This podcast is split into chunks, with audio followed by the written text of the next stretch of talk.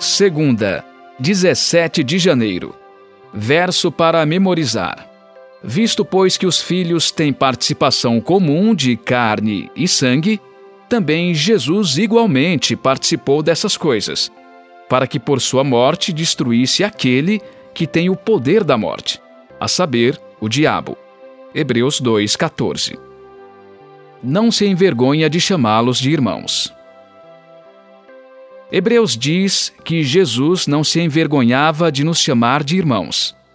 Apesar de ser um com Deus, nos abraçou como parte de sua família. Essa solidariedade contrasta com a vergonha pública que os leitores de Hebreus sofreram em suas comunidades. Ouça Hebreus 11, 24 a 26. Pela fé, Moisés, sendo o homem feito, recusou ser chamado filho da filha de Faraó preferindo ser maltratado junto com o povo de Deus a usufruir prazeres transitórios do pecado. Ele entendeu que ser desprezado por causa de Cristo era uma riqueza maior do que os tesouros do Egito, porque contemplava a recompensa. Pergunta 3. De que forma as decisões de Moisés exemplificam o que Jesus fez por nós? Você já imaginou o que significava para Moisés ser chamado de filho da filha de Faraó, ele foi uma figura importante no império mais poderoso da época. Recebeu o mais alto treinamento civil e militar e se tornou notável. Estevão disse que Moisés era poderoso em palavras e obras.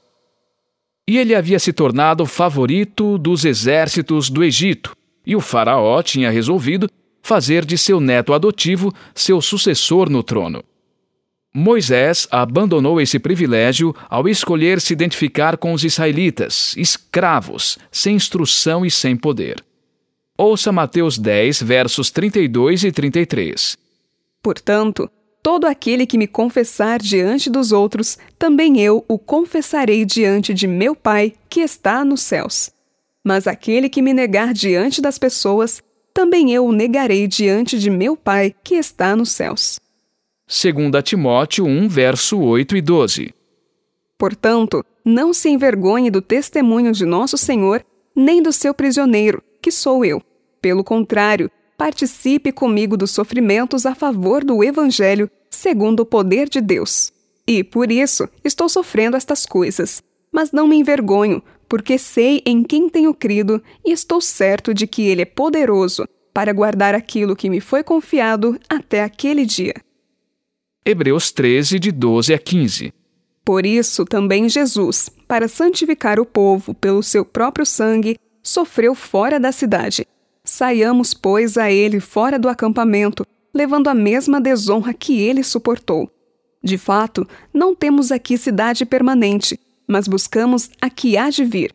Por meio de Jesus, pois, ofereçamos a Deus, sempre, sacrifício de louvor, que é o fruto de lábios que confessam o seu nome. Pergunta 4. O que Deus nos pede? Depois de sofrer perseguição e rejeição, muitos dos hebreus começaram a se sentir envergonhados de Jesus.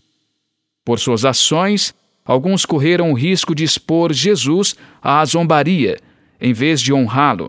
Assim, Paulo constantemente chamou os leitores a conservar firme a confissão de sua fé. Deus quer que reconheçamos Jesus como Deus e nosso irmão.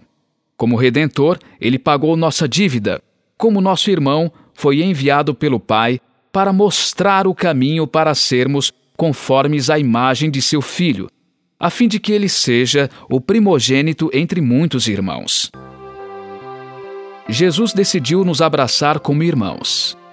Porque isso foi muito mais significativo do que as ações de Moisés, e o que nos diz sobre o amor de Deus por nós?